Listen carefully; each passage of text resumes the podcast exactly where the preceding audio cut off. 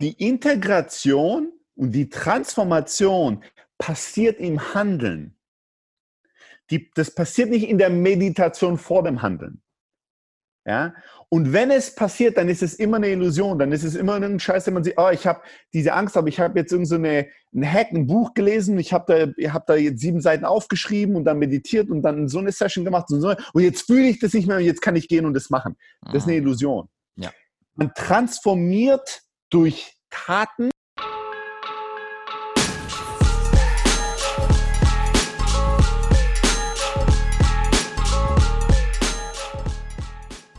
Hallo und herzlich willkommen zu einer neuen Folge. Heute mit dem zweiten Teil von Steli. Wer den ersten Teil noch nicht angehört hat und mehr über Steli erfahren will, kann das in der Intro vom ersten Teil tun, weil da werde ich oder da habe ich erzählt, was Steli so gemacht hat. Und in der Folge reden wir über das Thema Leadership, Verantwortung und Ängste. Und er wird sehr persönlich erzählen, wie er mit diesen Themen umgeht und wie er heutzutage das Thema Angst eher als Treiber verwendet. In diesem Sinne wünsche ich euch viel Spaß mit der Folge und Stay FD.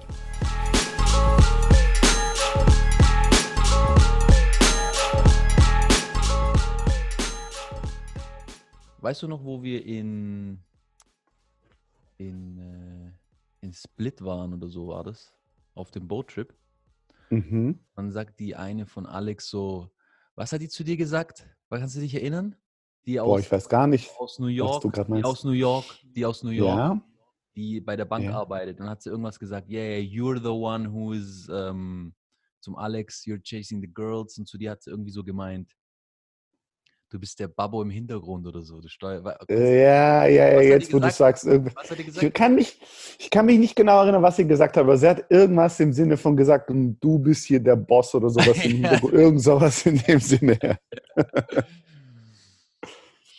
Und dann muss ich da so überlegen, das ist schon so, ja, das, weil das ist, das ist krass, das sieht man dann auch auf dem Boot, deine Art und Weise zu führen, ja, so von hinten, aber so einmal die Fäden zu ziehen. Was sagst du dazu? ich glaube, ähm, hm, was sage ich dazu? Ich glaube, manchmal, ähm, oder sicherlich die letzten zwei Jahre auf dem Boot habe ich das ein bisschen aktiver oder bewusster gemacht, äh, dass ich diesen Raum, der, der freigehalten wird, auch eingenommen habe. Ähm, davor die Jahre, glaube ich, gar nicht so sehr, sondern ich habe eher, ich bin auch sehr gerne jemand, der einfach äh, mitgeht, der geführt wird, weil ich so viel führe in meinem Leben, weil ich so viel in Führungsrollen bin, in verschiedensten Gruppierungen in meinem Leben, genieße ich es auch unglaublich, wenn jemand anders anführt. Ich kann ein sehr guter Mitläufer sein. Ich kann sehr, eine sehr gute Nummer zwei sein, mhm. die, die einfach den Rücken stärkt. Ähm, bei ihr war es lustig, weil ich habe null mit ihr interagiert und generell äh, an dem Tag, wo und Abend, wo äh, wir diese neue Gruppe kennengelernt haben auf Kroatien und unterwegs waren mit denen, eigentlich gar nicht viel getan oder gesagt. Äh, von daher war es spannend, dass sie das so, äh, keine Ahnung, wo, was sie gesehen hat oder was sie, wie sie intuitiv darauf gekommen ist. Ähm, aber es ist schon so, dass ich selbst wenn ich es nicht will, jetzt oh, Boot ist eine, eine, ein gutes Beispiel, weil das ist eine Gruppe von Männern, wo es auch einige Alpha-Tiere darunter gibt, ja. Da ist auch jeder so ein bisschen ein Führer in seiner sonstigen Gruppe und Leben. Ja?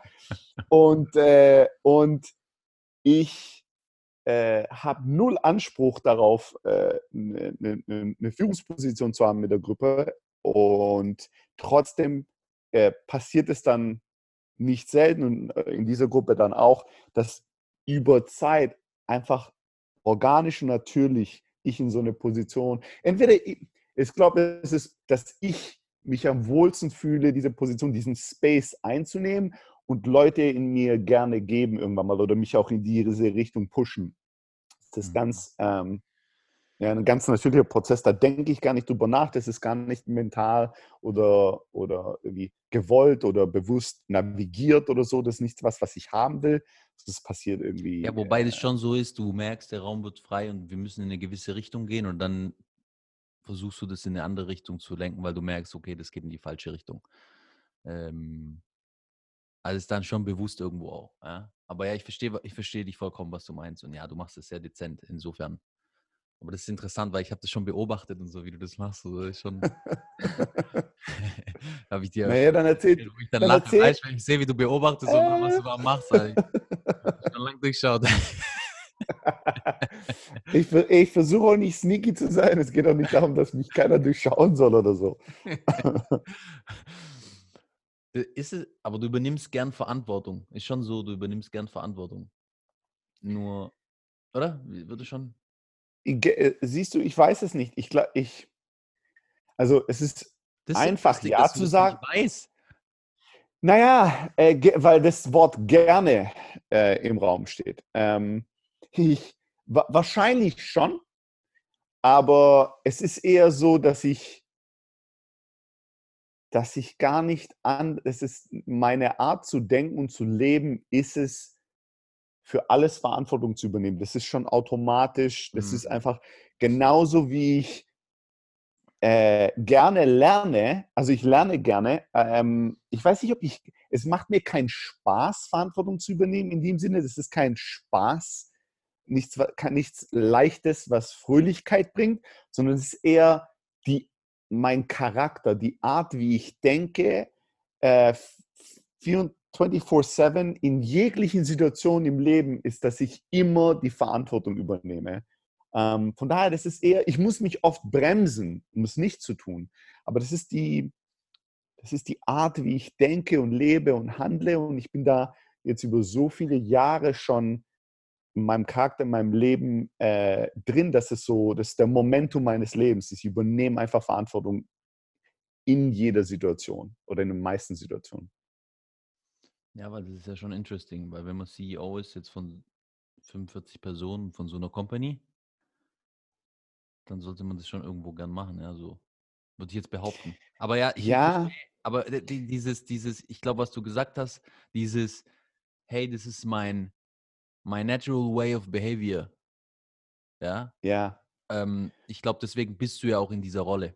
Und das ist auch, was ich vorher meine, also oder wo ich rauf dann langsam hinaus wollte, ist dieses, wie viel von dem, was du tust, ich weiß, du musstest schon viel lernen auch, aber wie viel davon ist dein Stil, ja, ist da angelernt oder hast du viele Momente erlebt, wo einfach Dinge nicht geklappt haben und du musstest einfach viel dazulernen? Wie, das, das ist spannend.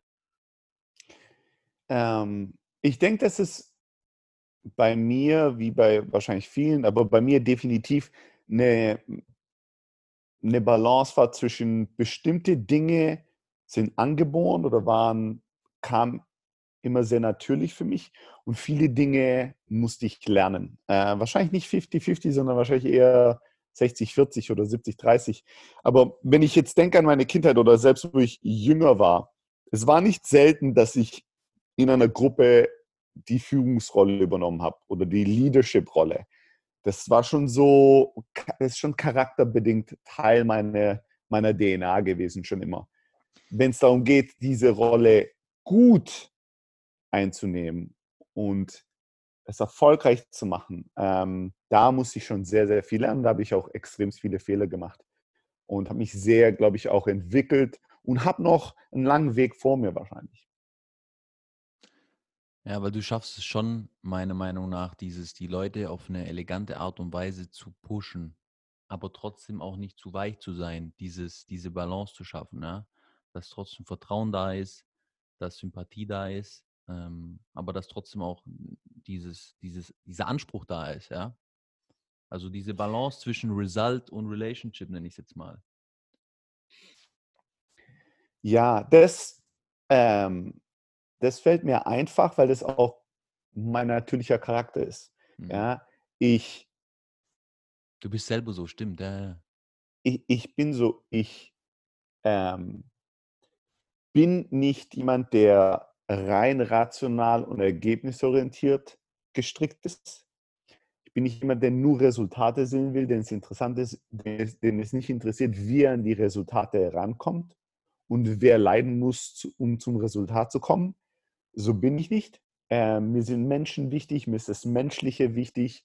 Äh, auf der, und auf der anderen Seite geht es mir nicht nur darum, gemocht zu werden und dass alle sich immer wohlfühlen, sondern was erreichen. Und ich habe sehr hohe Ansprüche an mich selbst und dadurch kann ich nicht anders hohe Ansprüche setzen an alle anderen, mit denen ich zu tun habe. Ich habe aber auch viele, viele Blindspots oder Weak Spots. Ja, ähm, und da ist jeder anders. Viele Führungsleute haben Schwierigkeiten, vor allem die, die resultatorientiert, äh, resultatorientiert sind, haben Schwierigkeiten zum Beispiel Nein zu sagen zu potenziellen Mitarbeitern, die krasse Leistungsträger sind, aber menschlich, charakterlich vielleicht nicht okay sind. Ja? Da fällt es den meisten oder sehr vielen CEOs schwer, nicht ein Auge zuzudrücken oder nicht sich selbst zu verkaufen. Oh, das ist aber so eine krasse Persönlichkeit oder so eine krasse ähm, äh, Person im Thema X und wir brauchen unbedingt jemanden, der krass ist im Thema X. Das könnte unsere Firma so krass helfen, dass äh, wenn vielleicht das eine oder andere nicht ganz authentisch rübergekommen ist oder wenn man vielleicht das Gedanken hat, man kann dieser Person nicht ganz vertrauen oder, oder, oder, dann versucht man das wegzudrücken. Das ist ein Thema, das hatte ich nie. Das Problem hatte ich nie. Wenn du, wenn jemand ein Arschloch war oder ein Wichser, war mir scheißegal, der, du konntest mir Milliarden bringen, ich wollte nichts mit dir zu tun haben. Da ich, war ich überhaupt nicht tempted, da musste ich nicht mit mir ringen, da war ich immer im Rein. Ich kann nicht mit Leuten zu tun haben, denen ich vertrauen kann, egal wie krass sie sein könnten. Das war immer einfach. Der Gegenpol war immer schwer für mich wenn ich da, wo ich tausend Fehler gemacht habe, was Führung angeht oder was Leute einstellen angeht, war es nicht die, die fähig, aber nicht willig waren, sondern die, die willig, aber nicht fähig waren. Das war immer mein Softspot, mein Blindspot. Warum? Weil zum großen Teil meines Lebens das mich selbst beschrieben hat. Ja? Also der Underdog, jemand, der es zwar noch nicht drauf hat, keine Erfahrung, kein Wissen, kein Können, aber einen unglaublichen Willen. Ja, es unbedingt äh, äh, lernen will, unbedingt können will. Das waren die Leute, wo ich also früher katastrophale Fehler gemacht habe. Ja, ich habe denen eine Chance gegeben, dann haben sie nicht leisten können, dann nochmal eine Chance, dann nochmal. Und irgendwann habe ich meine ganze Zeit damit verbracht, die, die Leute zu coachen, die zwar ein gutes Herz hatten und Willen, aber nicht die Fähigkeit. Ja, nicht die Fähigkeit, Leistung zu bringen. Da, da habe ich meine größten Fehler gemacht. Da habe ich, ah, was ich da an Fehlern schon, was ich da an, an krasse Mistakes für, für, für meine Unternehmen äh, gemacht habe und Zeit und Energie verschwendet habe. Ähm, weil das halt, das war, das war, jeder hat so seine Schwächen, ja, was, was das Thema Führung angeht. Das war immer äh, einer meiner größten Schwächen. Es hat lange gebraucht, bis ich da besser geworden bin. Aber das ist interessant, dass du sagst, dass diese Schwächen aus dem eigenen Bias kommen und bei dir jetzt in dem Fall, dass du sagst, hey, ich war selber immer der Underdog und dann hatte ich eine Sympathie für, für diese Art von Charakter. Ja? ja, da hatte ich eine krasse Sympathie dafür. Schau, ich habe, ich weiß, dass ich nichts drauf habe und dass ich, äh, äh, ich bin nicht irgendwie der krasseste Typ, den es gibt und ich habe auch nicht so viel erreicht. Aber ich habe nie die Angst gehabt, dass ich jemand anders brauche, der mich erfolgreich macht. Deswegen hatte ich nie die ähm, Verführung, jemanden einzustellen, den ich vertraue, weil ich gedacht habe, der wird mir helfen, meine Ziele zu erreichen. Die Person wird den Unterschied machen in meinem Leben. Scheißegal, ob das ein Investor war oder ein Mitarbeiter oder sonst jemand. Die, diese, das kommt ja aus einer Unsicherheit heraus. Die Leute stellen ja die Leute ein, obwohl sie denken, das sind Arschlöcher, weil sie unsicher sind, dass sie es alleine nicht gebacken kriegen oder dass sie nicht jemanden finden, der es auch drauf hat, aber kein Arschloch ist. Da, aus dieser Unsicherheit heraus agieren sie. Diese Unsicherheit hatte ich nie. Was ich aber hatte, ist die die, ähm, das Verlangen, jemandem eine Chance zu geben, der schwierig im Leben eine Chance kriegt. Warum? Weil ich mich selbst da drin gesehen habe. Und den Fehler, den ich gemacht habe früher, extrem gemacht habe, ist, dass ich mich nicht genügend gefragt habe, hey, nicht ist es jemand, der potenziell irgendwann mal viel drauf haben könnte und der einen Willen hat, sondern ist es jemand, der die Fähigkeit hat, entweder schnell Leistung zu bringen, der eine Geschichte hat, die zeigt, dass auch wenn er heute noch nicht viel drauf hat, dass er in den letzten 24 Monaten extrem gewachsen ist. Also der hat eine Momentum, eine Trajectory, die zeigt, dass er wachsen kann schnell. Und, und, mhm. und. Diese Fragen habe ich mir nie gestellt. Und habe ich Leute eingestellt, die ein krass gutes Herz hatten und unglaublich wollten, aber Charakterschwächen hatten, Persönlichkeitsschwächen, die sie daran gehindert haben, zu wachsen und die Leistung zu bringen, die sie wollten. Und dann war ich auf einmal im Self-Help-Business. Ja, dann bist du auf einmal der persönliche Therapeut und Coach, Coach von jemandem. Und das Krasse ist in diesem, diese Dynamik zwischen Helfer und Opfer, die man da einnimmt. Ja, die gibt ja beiden etwas. Das ist ja äh, krank, aber es ist für beide irgendwas drin. Ich bin der Helfer, der fühlt sich so toll, weil jemand so viele Chancen gibt und so viel hilft. Und das Opfer fühlt sich so geil, weil auf äh, endlich mal jemand da ist, der ihr oder ihm helfen will. Ja, und so geben wir uns beide etwas, aber wir kommen nicht vorwärts. Und, und das Schlimme ist, wenn dann immer der Tag oder der Punkt kommt, wo man sagt, hey, jetzt ist Schluss, also Seit einem Jahr machen wir rum, du kannst die Leistung nicht bringen, wir müssen getrennte Wege gehen. Ich habe dann gedacht, äh, vor allem also mit 18, 19, 20, so wo ich die ersten Leute eingestellt habe und die von diesen Fällen einige hatte, ja, okay. da habe ich gedacht, hey, ich, ich habe ich hab der Person 740 Chancen gegeben. Ich habe hier am Wochenende abends mit der Person gearbeitet, gemacht. Und ich immer mal sage, hey, sorry, aber jetzt geht nicht mehr, da wird die Person sagen, hey Stilly, du hast echt alles gegeben, vielen Dank für alle Chancen. Aber so war es natürlich nicht. So nein, die, nicht, nein. Die je mehr Chancen ich der Person gegeben habe, desto mehr haben die mich gehasst, als ich immer gesagt habe, es passt nicht mehr. Ja? Und, das ist so äh, interessant, die Dynamiken von Menschen, ja. weil, weil, dieses, dieses on each other dependent, der Helper und das Opfer und dann, ja. und dann dieses, umso mehr du ja hilfst, desto mehr ist dann sozusagen die Fallhöhe und diese Fallhöhe ist dann diese emotionale Reaktion von wegen, ähm, du hast mich hängen lassen. Ja? Und das ist schon krass, obwohl eigentlich rational betrachtet, hey, du hast mir extrem viel geholfen.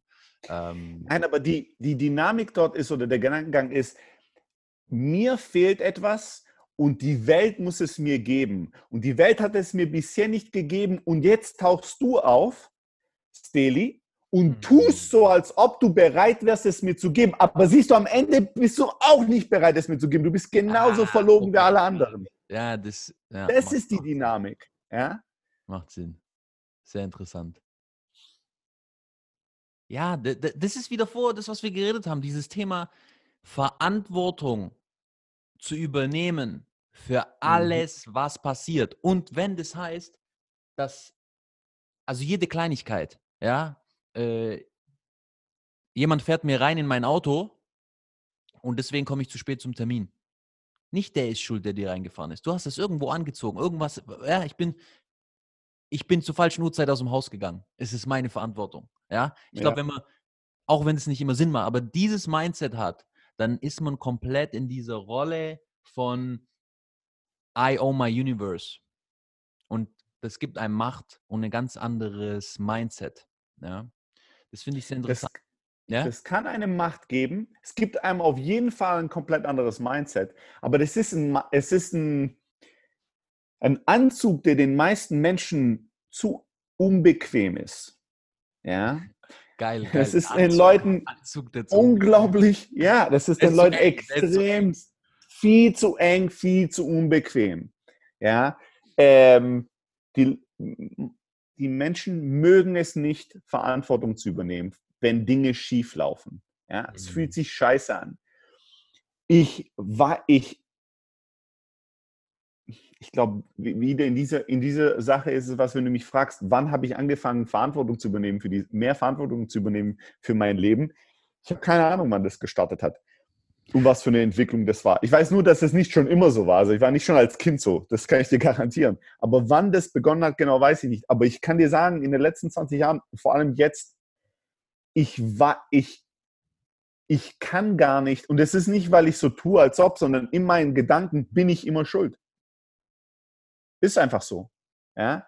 Egal was passiert, ich kann es immer irgendwie wieder zurück auf mich bringen.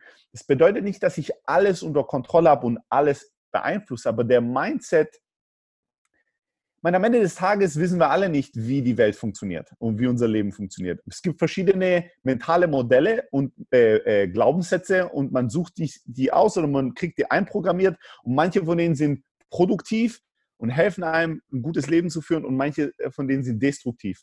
Und der Mindset, Extreme Ownership zu haben und zu denken, wo war ich beteiligt daran? Was ist mein Anteil an diesem Fehler, an diesem, an diesem äh, Problem? Und was kann ich aus der Situation lernen? Wie gehe ich jetzt vorwärts mit einer anderen Attitüde oder mit einem anderen Ansatz? Das ist natürlich ein viel proaktiverer Ansatz im Leben äh, als oh, es ist was falsch gelaufen, aber es war bestimmt nicht ich. Manche Leute, die haben so ein Gewohnheits- äh, mentales Modell, dass wenn was schief läuft, ist der erste Gedanke, es lag nicht an mir. Wer ist schuld? Es war nicht ich. Die, die denken, es war nicht meine Schuld, bevor sie über das Problem nachgedacht haben. Bevor sie darüber nachgedacht haben, was schiefgelaufen ist. Der erste Gedanke ist, es ist nicht meine Schuld. und, äh, und, mit, und, mit, dem Ansatz ähm, ist es schwer, extrem zu wachsen und ähm, man übernimmt auch nicht Verantwortung. Einer der, der, einer der Merkmale daran, wem Gruppen intuitiv die Führungsposition geben, den Führungsstab. Ja, wenn du irgendwie zehn Fremde zusammenbringst und die müssen irgendwas erledigen und du gibst ihnen zwei Stunden, dass sie ein bisschen zusammen rumhängen und dann muss die Gruppe jemanden wählen als Führer. Oft ist ein großer Bestandteil daran, wohin man äh, wo, wohin man angezogen ist, was das Thema angeht, ist, wer agiert und kommuniziert mit mehr Verantwortungs, mit, mit, mit einem größeren Verantwortungspol. Ja? Die Leute, der, der Verantwortung übernimmt, dem geben wir auch gerne Verantwortung, weil das so selten ist, weil die meisten Leute nicht Verantwortung haben wollen.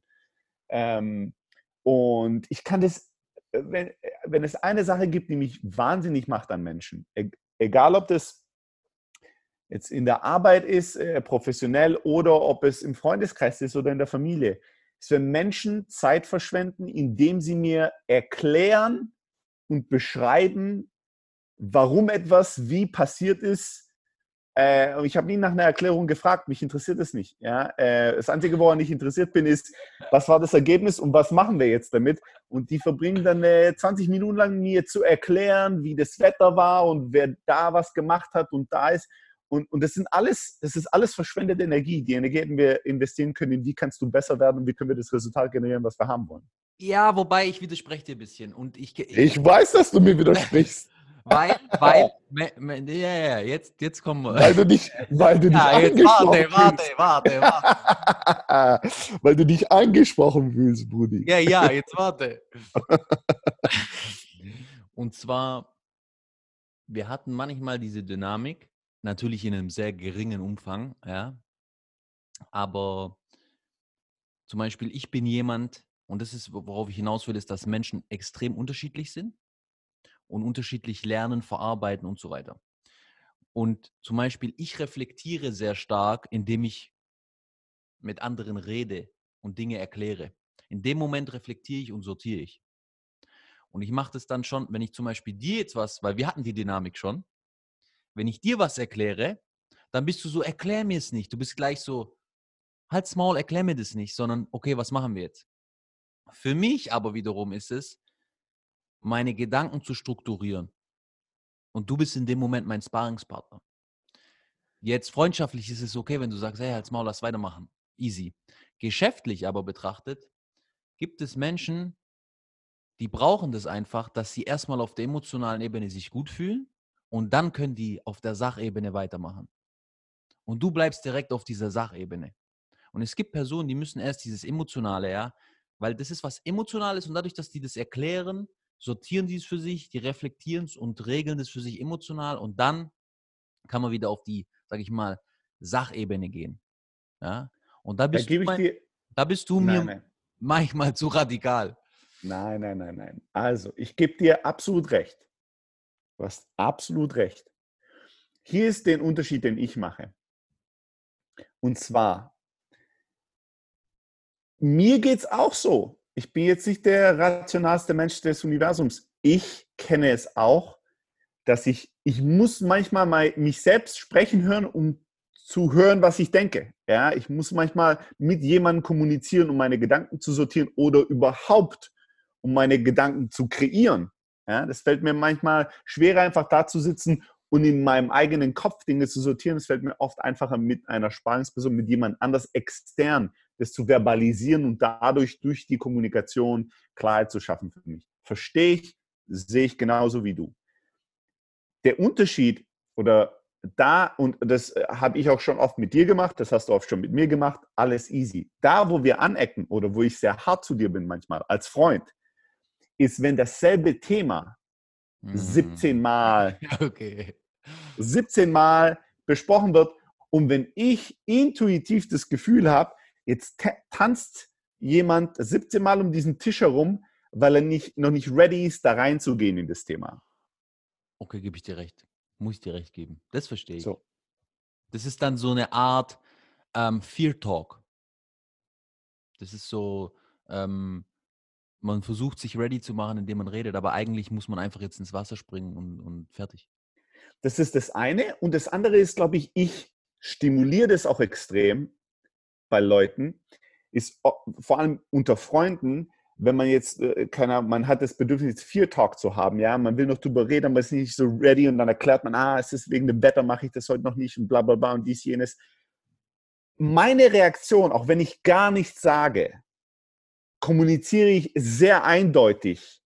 Du laberst gerade Scheiße. Kollege, mach einfach. Mich interessiert es nicht. Und dadurch, ich sag nichts, ich bin einfach nur ruhig und höre zu, aber dadurch, dass ich nonverbal das so stark kommuniziere, und dein Gesichtsausdruck. Ja. Mein Gesichtsausdruck, meine Körpersprache. Ja, non, ja, nonverbal. Dadurch, dass ich das so kommuniziere, gibt es jetzt eine, eine, gibt es zwei Möglichkeiten für die Person, die mit mir jetzt sparen oder mit, bei mir eigentlich eher ähm, emotional safety haben will, statt, statt gechallenged zu werden. Jetzt gibt es zwei Möglichkeiten. Entweder die Person gibt einfach nach und sagt, hey, ich laber scheiße, ich merke es auch selbst, okay, ich, ich gehe, ich mache, brauchst gar nicht sagen. Ja, das haben oder, wir schon gehabt. Ja, oder sie setzt noch einen drauf. Ja, mhm. Äh, ah, das Wetter ist nicht so gut, bla bla bla. Ich weiß nicht, ob ich das heute machen sollte mit dem Schwimmen. Ich reagiere nicht. Und dann kommt, ja, und übrigens, Schwimmen ist auch nicht so gesund. Und dann wird es größer und größer und größer. Das Bedürfnis, jetzt meine Energie zu verändern, um mich zu überzeugen. Und das ist dann Katastrophe. Ja, das ist dann Katastrophe. Ich sitze da und ich denke mir, was machen wir jetzt hier? Ich will nicht überzeugt werden davon, dass das Wetter schlecht ist. Ich sage schon gar nichts. Aber meine, meine Emotionen sind so stark, dass es dann die Person dazu führt, dass sie noch härter quasi versucht zu erklären. Ja, mhm. ähm, und da bin ich schon auch Teil des Problems. Ich weiß, oder ich mache das dann größer, das Thema, statt es kleiner zu machen. Das, das Ding ist auch, dass du sehr gut da drin bist, worin ich und das habe ich bei dir gesehen und jetzt reflektiert habe und dann ähm, eher versuche, das auch in die Richtung zu machen, dass du sehr gut da drin bist, sehr klar zu kommunizieren, wo du jetzt Issues hast, die du aber gar nicht, wo du klar kommunizierst, sagst, hey, das ist etwas, womit ich mich jetzt nicht befassen will. Und dann redest du auch nicht viel darüber. Und dann weiß der andere, okay, easy. Ja, du sagst, in einem halben Jahr befasse ich mich mit dem Thema, in einem Jahr befasse ich mich mit dem Thema. Und ich wiederum bin eher so, anstatt dass ich sage, hey, okay, ich schiebe dieses Thema auf die Seite, rede ich zu viel darüber, ja, und handle nicht. Oder definiere klar, hey, ich, ich lasse es jetzt einfach ein halbes Jahr und dann gehe ich es an. Ja, ich, hab, ich bin da nicht so klar wie du. Das habe ich reflektiert, dass du da sehr klar bist. Aber am Ende vom Tag, und das ist jetzt für mich, das ist das Buzzword, was du vorher verwendet hast, das ist dieses Thema Extreme Ownership. Ja. Ja. Und auch in der Company äh, dieses Extreme Ownership. Es ist von dem äh, Joko, oder wie heißt der? Wie? Joko Willink, ja. Extreme Ownership, das Buch. Sehr geil. Das ist eins, was dich extrem geprägt hat, oder? Du, ganz ehrlich, nein. Äh, ich finde den Typ geil. Ich fand das Buch, als ich es gelesen habe, gut. Wenn du mich jetzt fragen würdest, Woran erinnerst du dich in dem Buch? Nicht mehr viel. Also ein paar Kriegsgeschichten, die geil waren. Das Prinzip, ähm, das, was mir am meisten geblieben ist, das, was mich am meisten geprägt hat als eine Art, es auszudrücken, die ich vorher nicht hatte, die ich so klar vorher nicht hatte vor dem Buch, war das Discipline equals Freedom. Ja, das hat mich am meisten geprägt, weil die meisten Leute denken, Freiheit bedeutet, man kann tun, was immer, was man auch immer will. Das heißt, man kann einfach äh, impulsgetrieben sein Leben leben. Aber das ist keine Freiheit. Tatsächliche Freiheit ist, wenn man selbst entscheidet, was man will und sich nicht über die eigenen Impulse äh, treiben lässt. Das ist das, was mir als Idee, als größte Idee wirklich geblieben ist. Aber es war jetzt kein Buch, als ich das Buch gelesen habe, dann habe ich angefangen, mehr Verantwortung zu übernehmen in dem oder so. So, so war es nicht wirklich. Ich finde den Typ cool, fand das Buch gut, aber an vieles erinnere ich mich gar nicht. Es war jetzt nicht eins der Predig, Predig, ähm, prägendsten Bücher, die ich gelesen habe. It's interesting. Uh, discipline equals uh, freedom. Ja. Weil du ja, also du hast ja heutzutage eine extreme Disziplin oder ja, das ist schon eine, eine sehr, sehr, sehr gute äh, Disziplin. Ähm, du sagst aber, es war nicht immer so. Das heißt, es ist auch was, wo du dich extrem hinarbeiten musst. Ich muss zugeben, ich bin ja, du kennst mich auch. Und wo ich herkomme, ich musste mich da so krass hintreiben. Ähm, und ich bin immer noch nicht da, wo ich, wo ich ähm, disziplintechnisch sein sollte. Ist schon um einiges besser. Aber es ist interesting, dieses Thema Disziplin. Ja, das Thema Disziplin war für mich der, äh, einer der größten, ähm, einer der größten Hebel, um mehr im Leben zu erreichen oder anzufangen, mehr von dem zu erreichen, was ich will. Ich hatte das Problem für, für eine sehr lange Zeit, dass ich in meiner Kindheit, in meiner Jugend mhm. sehr stark suggeriert gekriegt habe, dass ich sehr smart bin und sehr talentiert bin. Und da ich ein sehr großes Ego schon immer hatte, es mir sehr wichtig war, dass ich extern ein geiles Image habe, sehr gut ankomme, sehr hoch angesehen bin, habe ich dann vom jungen Alter an sehr stark optimiert. Wenn ich Dinge getan habe, musste ich diese Dinge sofort extremst gut können. Wenn ich sie nicht von Anfang an gut konnte, habe ich sofort fallen gelassen. Mein Gedanke war bei allen Dingen, die ich getan habe, könnte ich der Beste der Welt sein in dieser Sache. Nein, dann dann will ich gar nichts damit zu tun haben. Ja? So bin ich durchs Leben gegangen in meiner Jugend.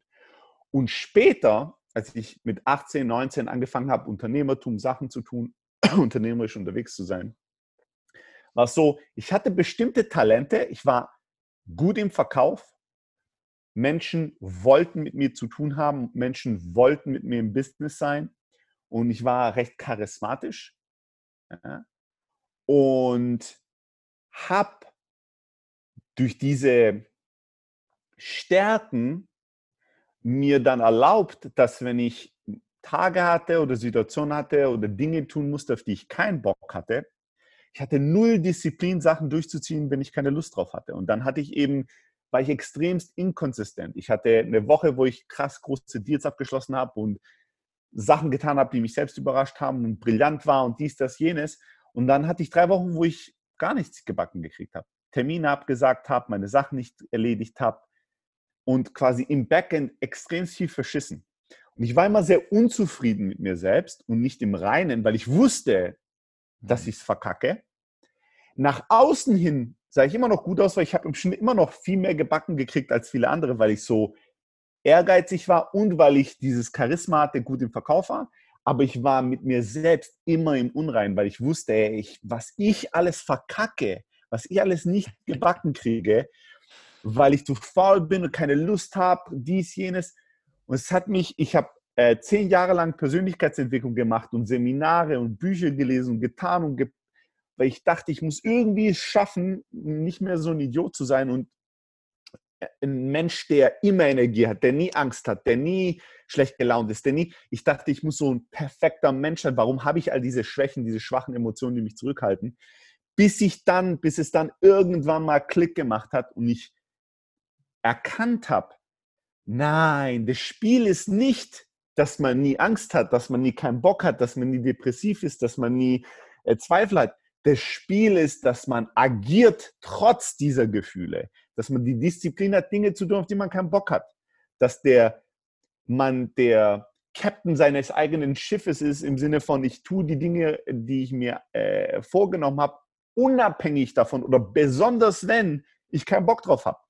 Ja, ich habe das äh, ähm, gestern gehabt. Ich äh, äh werde wahrscheinlich später mal eine, eine Instagram-Story darüber schreiben. Gestern war purer Sparring-Tag. Ja, also gestern hatten sie angekündigt äh, im Trainingcamp, es wird kein Training geben, kein Pad, sondern es wird zwei Stunden lang Sparring. Ja, dann geben wir Gas. Ja, so. Und auf dem Weg zum Training habe ich gemerkt, ich habe Emotionen. Ja? Mir geht es irgendwie anders als sonst. Und ich habe das, ich habe dir das schon mal erzählt. Ich habe äh, die letzten, glaube ich, fünf, vielleicht sogar länger, die letzten zehn Jahre habe ich komplett disconnected mit meinen eigenen Ängsten. Also ich habe das, wenn du mich gefragt hättest vor drei Jahren, wo, wofür hast du Angst? Hast du Ängste? Hast du, äh, hätte ich dir gesagt, keine Ahnung, weil ich das jetzt Mal Angst hatte für irgendwas. Ich habe bestimmt Angst, aber ich fühle das nicht. Hm. Ich habe einfach gelernt, ich habe das so krass weggedrückt, dass ich komplett blind war, was die Emotionen Angst anging. Ja? Äh, und dann gestern auf der Autofahrt dahin habe ich gedacht, hä? Ich habe Angst. Ja? Ich habe Aufregung davor, weil ich weiß, ich werde jetzt mit 30 Typen sparen für zwei Stunden lang, die ich noch nie gesehen habe. Keine Ahnung, wer da zu hart gehen wird. Irgendwelche, das sind irgendwelche krassen Maschinen da, dazwischen. Und da kommt die Aufregung her. Und diese Aufregung, diese Angst, die führt dazu, dass man dann mental sich überlegen will, warum sollte ich es heute nicht machen? Ja, ich habe jetzt schon zwei Tage trainiert und es ist Wochenende und ich wollte ja Urlaub machen. Ich kann ja heute mal einfach chillen. Solche Gedanken kommen dann auf einmal hoch. Und zu lernen, zu sagen, uh, ich habe Angst, geil, sich reinzulehnen in die Angst. Mm. Die Angst einzuatmen, nicht sie zu bekämpfen. Früher habe ich gedacht, ich habe Angst, das darf ich nicht haben. Ich darf nicht ängstlich sein. Angst haben ist schlecht. Wie kann ich es machen? Mit einer Meditation oder mentalen Technik, mit einem Hack, dass die Angst weggeht. Jetzt habe ich gemerkt, du, das gibt's nicht. Ja? Die Angst ist gut. Die Angst ist dein Freund. Atme sie ein, akzeptiere sie. Am Leben, ich mache gerade was Geiles. Ich mache etwas, was mich an mein Limit bringt. Geil, nicht davor wegrennen, sondern es annehmen. Sich reinlehnen in das Thema und zu sagen, dafür lebe ich, ja, dass ich in einen Punkt komme, wo ich nicht mehr in meiner Komfortzone bin. Das hat mich ewig Weil da ist gebraucht. das Wachstum ja. Da, da, nur dort ist das Wachstum. Alles, was ich mache, wo ich mich komplett kompetent fühle, ist null Wachstum drin, ist nur Komfort drin. Ja, ja, ja. And progress equals happiness. Also dieses, dann wäre die Equation, da wo die Angst ist, da ist Wachstum und Wachstum ist gleich Happiness. Also ist Angst glaub, Happiness. Ja, so. Ich glaube glaub nicht, dass äh, Happiness ist für mich nicht das richtige Wort. Fulfillment ist für mich das richtige Wort. Okay. Ja. Ja. Weil ja, Glücklichkeit oder Erfülltsein, es ist ein Erfülltsein, es ist ein inneres Erfülltsein. Geil, ich, hab, ich bin über meine Grenzen hinausgewachsen. Ich habe meine, hab meine Angst ähm, bin nicht vor ihr weggerannt oder habe nicht meine Angst mich treiben lassen, sondern ich habe meine Angst angetrieben. Ich bin gewachsen. Es war eine mega geile Session gestern. Ja, ich habe so viel Spaß gehabt. Ich habe so so viel gelernt. Ich habe so gut performt, viel besser performt, als ich gedacht hätte. Und am Ende war ich so gottesglücklich und erfüllt. Ja, und vor allem auch, weil ich das Bewusstsein hatte oder mehr wieder gewinne, wenn ich Ängste habe oder wenn ich eine Angst habe, dass ich damit mehr und offener spiele, als ich es in den letzten Jahrzehnten habe, wo ich so getan habe, wo ich mehr überspielt habe und so getan habe, als hätte ich diese Ängste gar nicht. Ja, und in irgendwelche Schubladen die reingeschoben habe. Ähm, aber Angst ist der Kompass für Wachstum und Wachstum ist Leben. Wachstum ist entweder wir sterben oder wir wachsen. Du kannst nicht, das nichts bleibt statisch im Universum. Ja, wir können nicht einfach, du kannst nicht gleich bleiben. Du, äh, es geht entweder runter oder hoch in allem, in allen Organismen. Und von daher ist Wachstum tatsächliches am Leben sein. Das ist sehr interesting. Die, dieses Thema auch da, also dieses Gefühle sozusagen nicht abzuspalten von sich selber, sondern die Gefühle anzunehmen und integrieren, damit sie transformiert werden und einen stärker machen. Ja? Und nicht, dass man, hey, ich will dieses Gefühl nicht spüren, weil dann bleibt es immer da. Und ich glaube, das ist mit dieser Angst, was du meinst, oder dieses, dieses Einatmen, ja, diese Angst annehmen, damit sie ähm, einen treibt zu einem, sage ich mal, entwickelteren und erfüllteren Ich. Ich glaube, die meisten Menschen, ich vor allem, habe früher gedacht, wenn ich Angst habe oder wenn ich depressiv bin oder wenn ich wütend bin oder wenn ich was auch immer für eine Emotion habe, die mir in diesem Moment Kraft raubt oder mich zurückhält von dem, was ich tun will, dann, dann habe ich, ich kann nicht agieren in dieser Emotion. Also wie kriege ich die Emotion weg? Und wenn ich die Emotion nicht wegkriege, dann dann habe ich verloren und habe nicht agiert. Hm, okay. Und das war der fatale Denkfehler. Heute weiß ich, das geilste Agieren kommt aus diesen Emotionen heraus. Ja? Ich kann voller Angst sein und agieren, in den Ring reinlaufen, sparen. Oder ich kann voller Angst sein und das Telefon nehmen und jemanden anrufen, einen Cold Call machen. Oder voller Angst sein und in ein Meeting reinlaufen. Oder voller Angst sein und jemanden ansprechen es, äh, wenn ich darauf warte, dass ich diese Emotion nicht habe, um zu agieren, dann werde ich in den wichtigsten Momenten meines Lebens mich selbst zurückhalten und nichts gebacken kriegen. Ja? Und unglücklich und unzufrieden sein mit mir selbst. Zu lernen zu agieren innerhalb schlechter Emotionen oder aus schlechten Emotionen heraus, sie nicht zu bekämpfen oder zu minimieren oder zu sagen, wie kriege ich das so schnell weg, dass ich das machen kann, sondern zu sagen, uh, ich habe Angst, jetzt ich manage die Angst, spüre sie, fühle sie, aber ich lasse die Emotion nicht zur Illusion werden, dass wenn ich mich so fühle, ich nichts tun kann. Ich habe jetzt gerade einen Bias bei mir gemerkt. Weißt du, was ich immer mache? Ich mache so, hey, die Angst, die zeigt mir, okay, da ist Progress. Und ich habe auch gelernt, mit zu agieren, während ich negative Emotionen habe. Aber ich habe trotzdem, also bis zu dem Moment, mir ist es jetzt gerade klar geworden, ja, dass mhm. ich zu sehr versucht habe, durch sie zu schnell zu transformieren, diese, diese Energie. Im Sinne von mhm. zu sagen, hey, ich mache diese Meditation oder Atmung, dass es, dass ich dieses integriere, dass es weggeht. Ja? Und in dem Moment sage ich ja, schon, ich will nicht, dass es da ist. Und ich glaube, die Kunst ist zu sagen, ich will da, es ist okay einfach, dass es da ist. Und so lange, wie es da sein soll, ist es halt da. Weil es ist ja so, wenn ich jetzt was zehnmal mache, wo ich Angst hatte, beim elften Mal spüre ich es ja nicht mehr. Die Integration und die Transformation passiert im Handeln. Die, das passiert nicht in der Meditation vor dem Handeln. Ja? Und wenn es passiert, dann ist es immer eine Illusion, dann ist es immer ein Scheiß, wenn man sieht, oh, ich habe diese Angst, aber ich habe jetzt irgend so eine, ein Hack, ein Buch gelesen, ich habe da, hab da jetzt sieben Seiten aufgeschrieben und dann meditiert und dann so eine Session gemacht und, so, und jetzt fühle ich das nicht mehr und jetzt kann ich gehen und das machen. Das ist eine mhm. Illusion. Ja. Man transformiert durch Taten. Durch Taten, ja. Dadurch löst sich das auf und wie gesagt, das erste Mal, wenn man in den Ring geht und eine harte Sparringssession hat mit jemandem, den man nicht kennt, ist die Angst kommt wo ganz anders als im zweiten Mal. Ich bin äh, zum ersten Mal jetzt in Thailand Auto gefahren. Ja, die letzten zwei, die letzten drei Tage. So, ich, ich sag's dir, Bruder, den ersten lassen.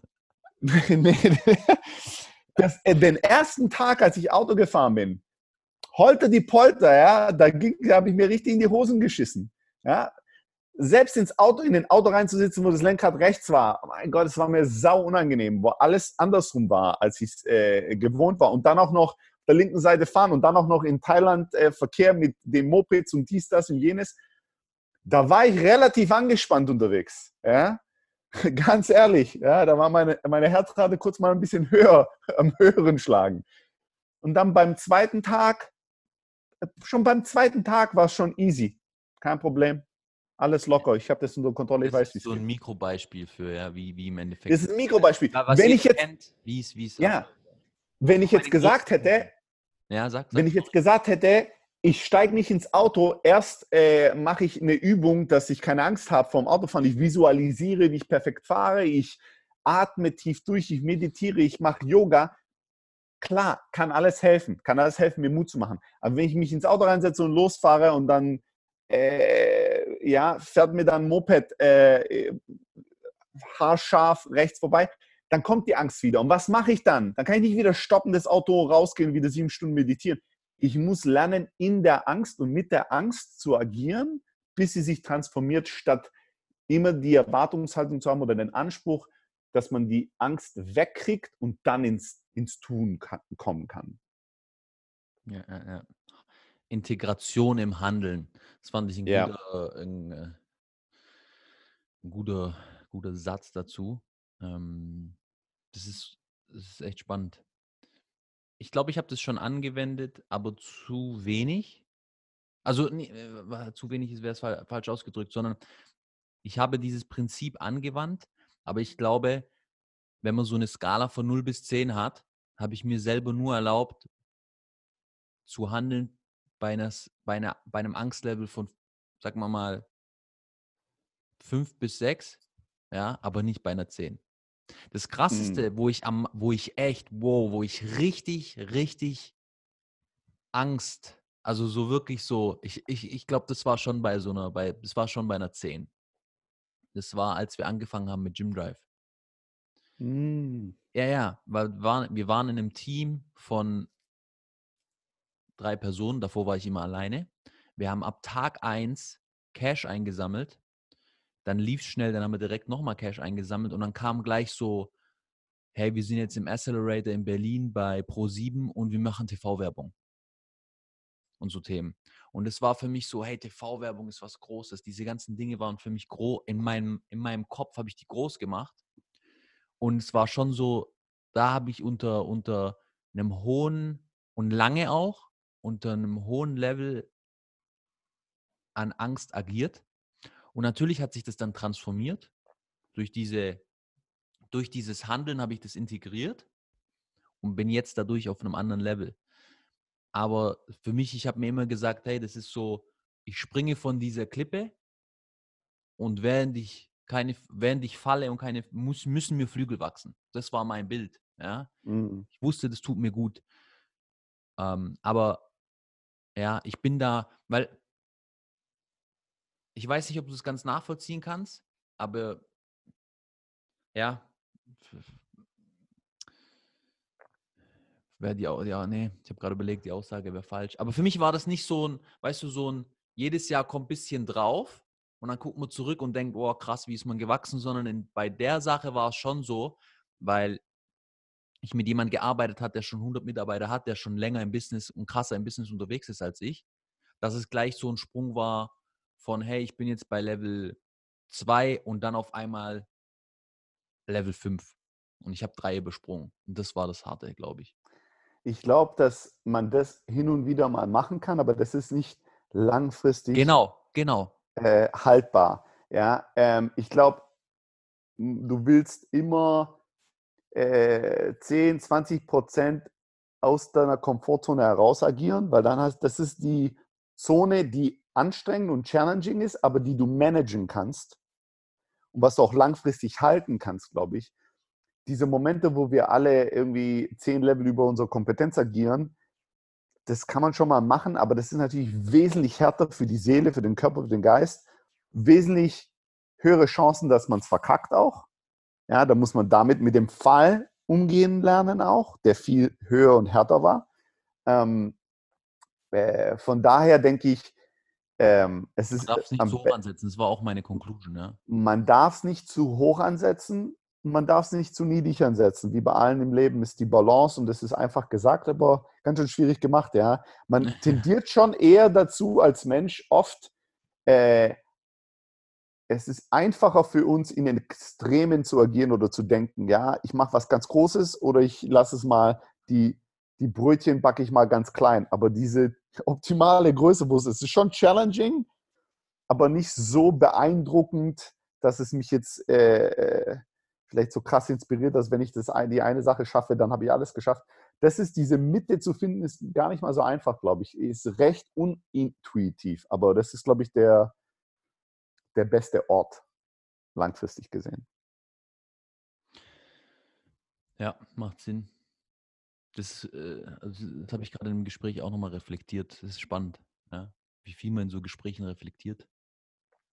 Man tendiert auch dazu, du solltest als Mensch ein dauerhafter Gast sein. ja, gerne, Brahudi. Aber man, eine Sache, die ich dazu noch sagen will, ist, man tendiert auch, wenn man in ein Extrem geht, entweder zu viel oder zu wenig, dann tendiert man oft dazu, danach zu überreagieren in der Korrektion. Ah, ja, wenn man, das ist ein gutes Thema. Ja. So, wenn man zehn Level zu hoch gegangen, wenn man zehn Level zu hoch angeht und richtig auf die Fresse kriegt, dann, tut, dann tun die meisten Menschen viel zu kleine Brötchen backen danach, überkorrigieren. Oh, ich will nie wieder das erleben, ich will nie, dann machen sie gar kein Risiko mehr. Oder Leute, die jahrelang gar kein Risiko, dann sagen sie, oh, jetzt ist der Knoten geplatzt, jetzt muss ich mal Gas geben. Und dann riskieren sie auf einmal alles. Haben sie keine Ahnung, wie man mit Risiko eingeht und dann geben sie einfach all in auf Black, ja. Und dann fahren sie da krass auf die Fresse. Egal was passiert, es ist, wenn man Fehler macht, du, du wenn man so ein Schlingel, dann korrigiert man oft stark. Ja. ja, spannend, dass du das Thema ansprichst. ähm, genau in diesen Fehler, ah, oder sag mal so, ich bin in diesen Fehler mental reingetappt, aber nicht in der Execution. Was will ich damit sagen? Das heißt, als Gym Drive gefailt ist, habe ich am Anfang mental mich in diesen in diese Position getan, hey, ich will das das war schon krass, in Zukunft will ich aufpassen, ja, dieses kleinere Brötchen backen. Habe aber nicht dementsprechend gehandelt, sondern habe mir erstmal die Zeit gegeben, um an meinem anderen Business gearbeitet und eine, die, ich nenne es mal Stabilisierungsphase eingeleitet. Ja. Mhm. Und musste mich dann aber schon mental aus diesem, hey Kollege, du backst zu kleine Brötchen, du kannst schon wieder nach oben gehen, musste ich mich schon hinpushen. Ja, aber ich bin auf jeden Fall in diese Overcorrection reingefallen und es ist auch so, ich glaube, dadurch, dass ich, ich habe in mir diesen krass extremen, ähm, ambitionierten Typen und aber auch diesen diesen, diesen weißt Lebemensch, der sagt, ey, ja. ganz ehrlich, für was den ganzen Scheiß, ey, mach doch keinen Stress, ey, alles easy. Für was, ja? Und ich, und jeder hat da andere Dynamiken in sich und andere Persönlichkeitsanteile. Und bei mir ist es so, dass ich in dem Moment stark in diesen anderen reingefallen bin auch noch. Und es dann schaffen musste, diese Balance jetzt hinzubekommen von diesem ambitionierten Part in mir und diesem entspannten Part in mir. Und da bin ich immer noch gerade dran. Deswegen treffe ich nicht zu schnell Entscheidungen, wenn mir größere Opportunities angeboten werden. Ja, weil ich keinen Fehler machen will. Und als Gym Drive nicht geklappt hat, war ich komplett in dieser Overcorrection. Und davor war es andersrum. Davor war es so komplett ambitioniert und nicht habe den anderen Part zu wenig ähm, beachtet und danach bin ich in die Overcorrection, da war der andere Part zu stark. Ich nenne es mal den Chiller-Part. Ja? Und jetzt ist es, äh, ja. du kennst mich. den Scheiß auf alles, zwei Tage Vollgas, ja. Ähm, und jetzt ist es in der Balance. Und ich glaube, jetzt gerade aus dem Gespräch, vielleicht, wenn man das dann so interessant sagt, diese Balance zu halten und zu sagen, wo ist dieser Sweet Spot außerhalb der Comfort Zone, wo man lang, wo man in einer Geschwindigkeit wachsen kann, die gesund ist, die, die trotzdem lebenswert ist. Ja, nicht ja. zu krass, aber auch nicht zu wenig. Ja?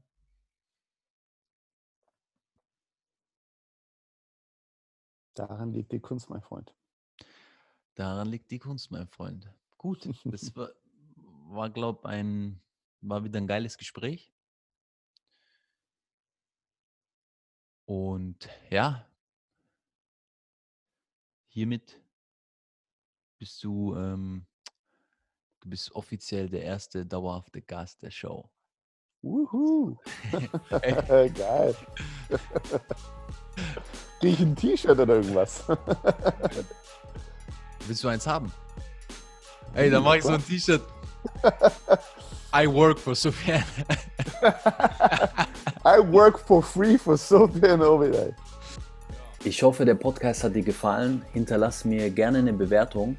Ansonsten, ich wünsche dir eine schöne Zeit. Bis zum nächsten Mal. Ciao, ciao.